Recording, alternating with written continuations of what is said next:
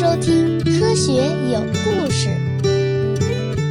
比科学故事更重要的，重要的，重要的，重要的是科学精神。一九七七年八月十九日，对很多美国人来说啊，可能只是普通而又闷热的一天，但是对杰里·埃曼来说却相当的不平凡。这一天傍晚，他忙完了自己的工作，泡了一杯咖啡，轻松自在地坐了下来，拿起了一根长长的、写满数据的纸袋，饶有兴致地看了起来。他这是在检查由俄亥俄州立大学射电望远镜，也就是那一台大家都爱把它叫做“大耳朵”的望远镜发来的数据。在上世纪七十年代，观测数据并不是在屏幕上呈现的，而是被打印在了长长的纸袋上。作为一名志愿者，分析一张又一张纸袋上的数据，已经成了埃曼生活的一部分。然而，绝大多数情况下，纸袋上的字符就像他们所呈现的内容一样，密密麻麻，却毫无意义。除了背景噪声以外，什么也没有。埃曼已经记不清这是他看过的第多少根纸袋了。突然啊，一串字符映入了他的眼帘，他睁大眼睛，再次确认他所看到的之后啊。忍不住就发出了一声惊叫：“哇哦！”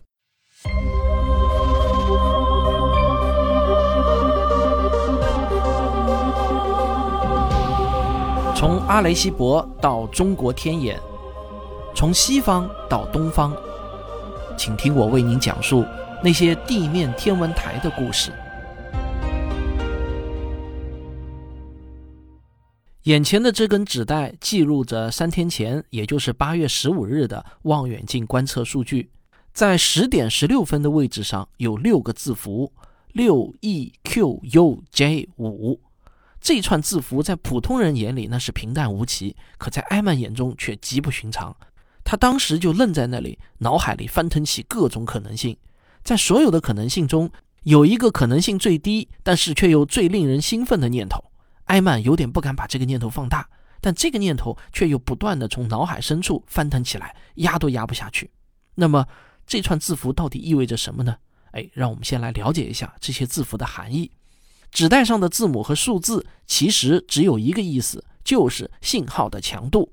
强度最低的一表示背景底噪，强度十就用字母 A 表示，十一用 B 表示，以此类推，字母 Z 就表示强度为三十五。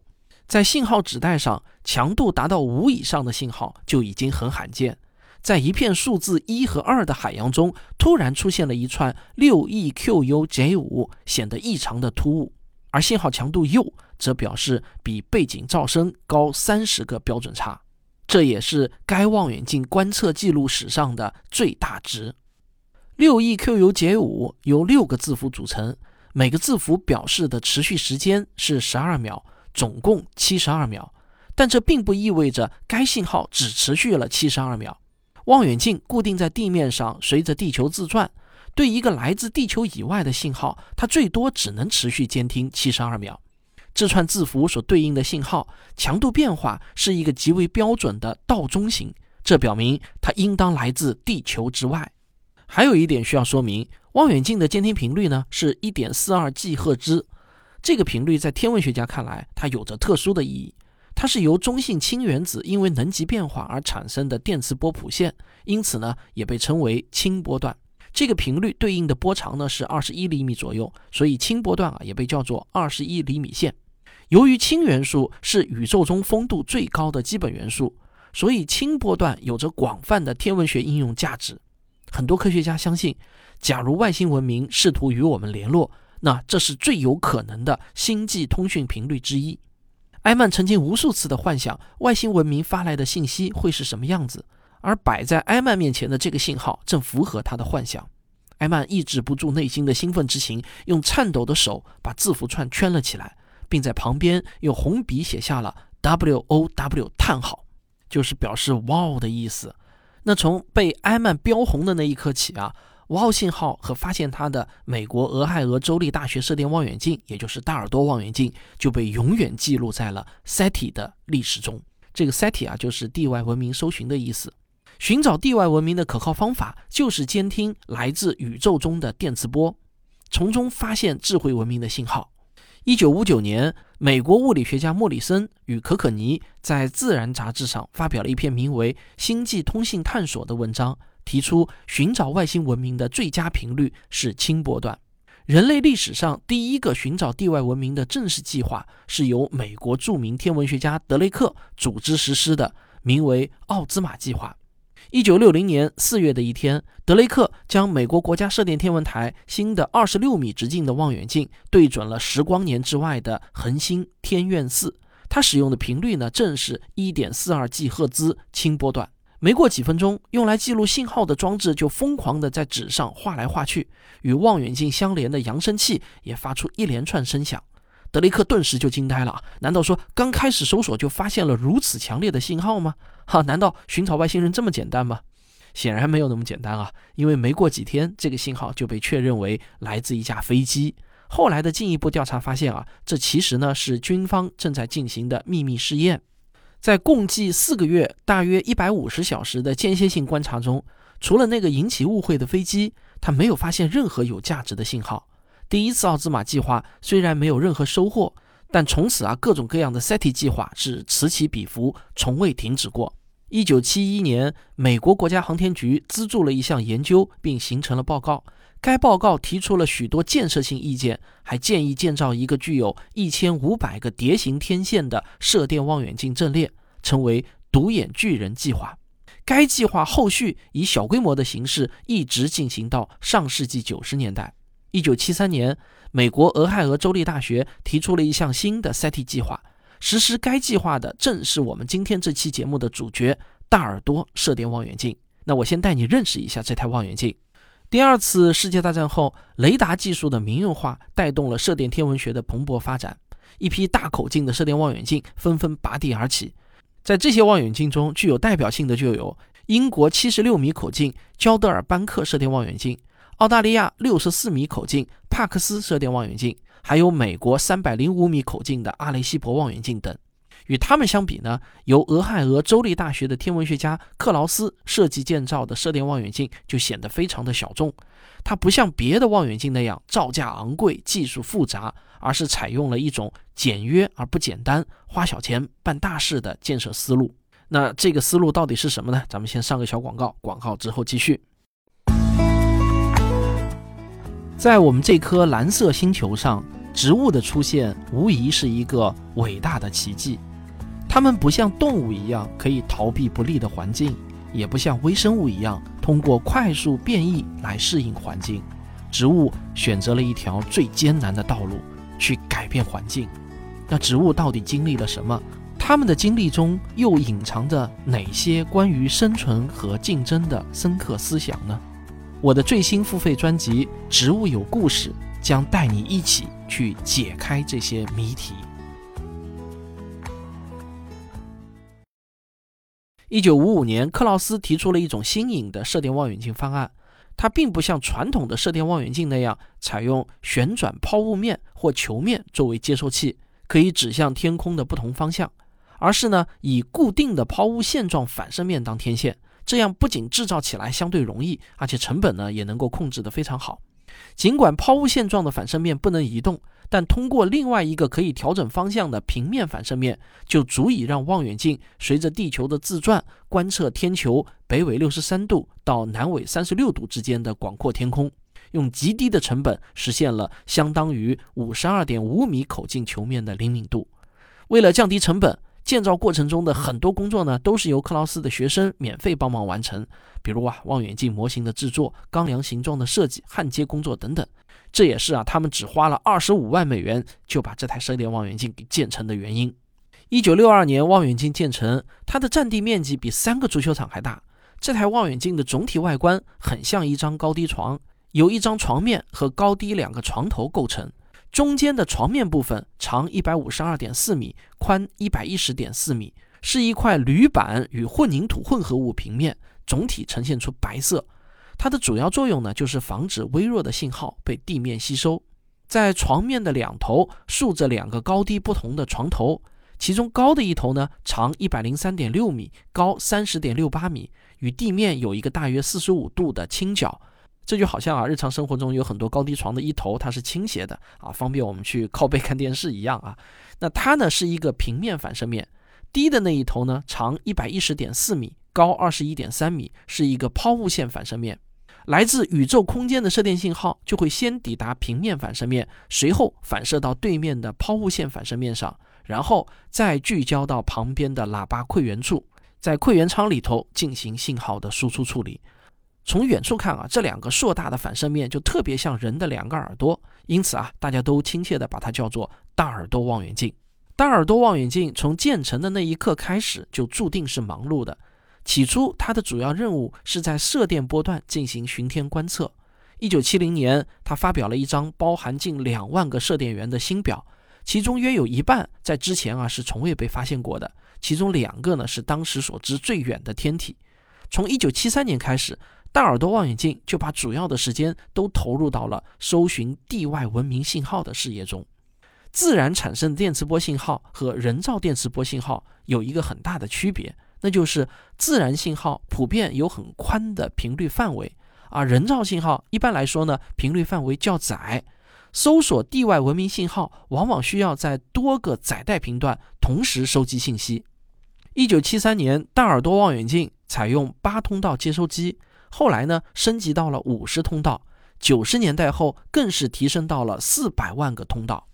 望远镜长年累月的观测，让数据源源不断。这些自动生成的数据需要用肉眼来观察和分析，经常旧的数据还来不及分析，新的数据就到了。从海量的数据中筛选有用的信息，那是比大海捞针还难。在密密麻麻的纸袋上找到可疑信号，是一件费时费力还费眼的工作。时间长了，特别容易让人感到沮丧，因为每个人都明白，他们期待的是一件极小概率事件，所以啊，即便付出百分百的努力，也完全可能没有任何回报。更加遗憾的是呢，从1972年开始，美国国家科学基金削减了大耳朵的预算，数据分析就成了最大的瓶颈。不过啊，有许多志愿者在为大耳朵免费服务，杰里·埃曼就是其中之一。他原本啊就是俄亥俄州立大学的助理教授。但预算被削减后呢，他的工作岗位也一同被削减了。但他依然以志愿者的身份为大耳朵工作。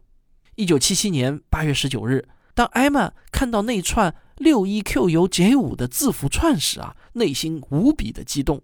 他顺手就在纸袋上写了一个大大的感叹词：“哇哦！”就这样，这个信号从此呢就一直被称为“哇哦信号”。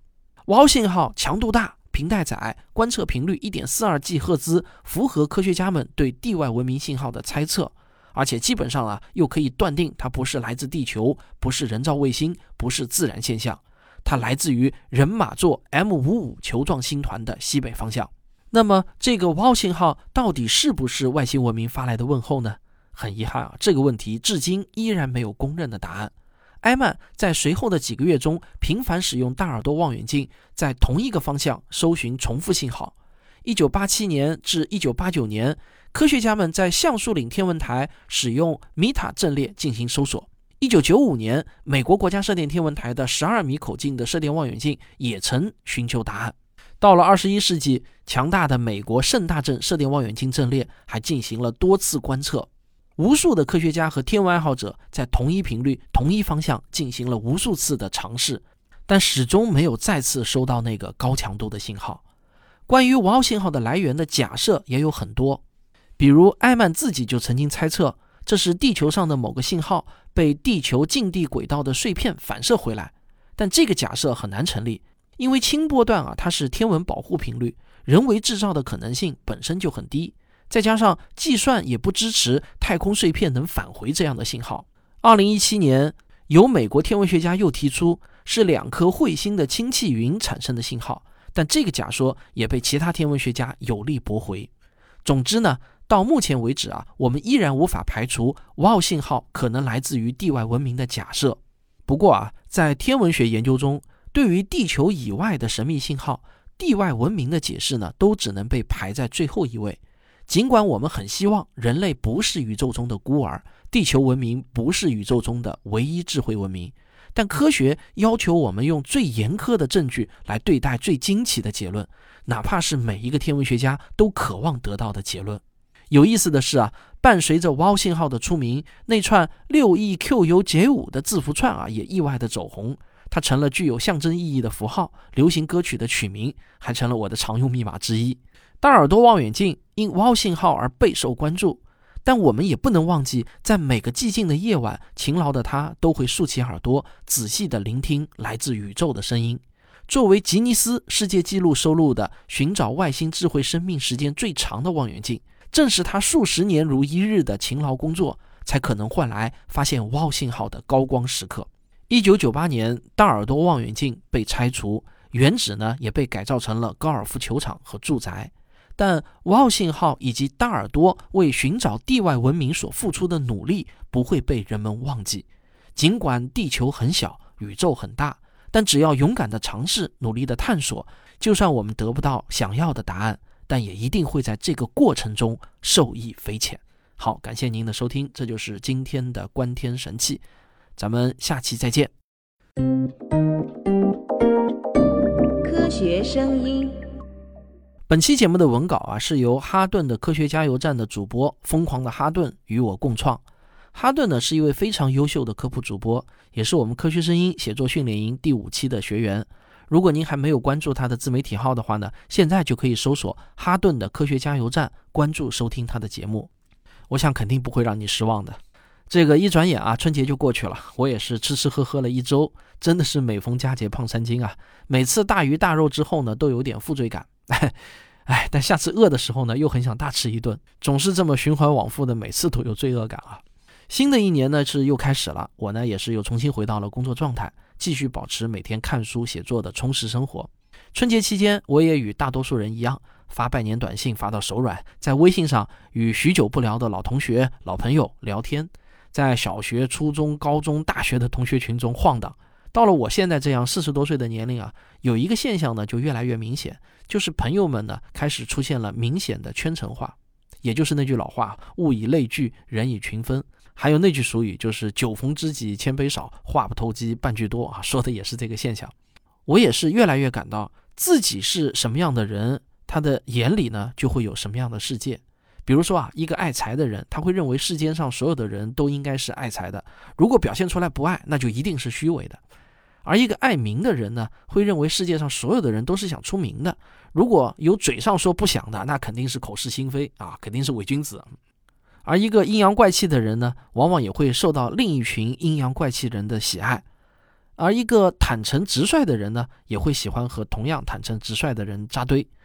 有趣的是啊，阴阳怪气的人呢，会认为那些表现的坦诚的人都是伪君子；而坦诚直率的人呢，会认为阴阳怪气的人啊都是脑子有病啊。所以啊，如果你是真心喜欢听我的节目，我就知道你和我呢是差不多同样的人。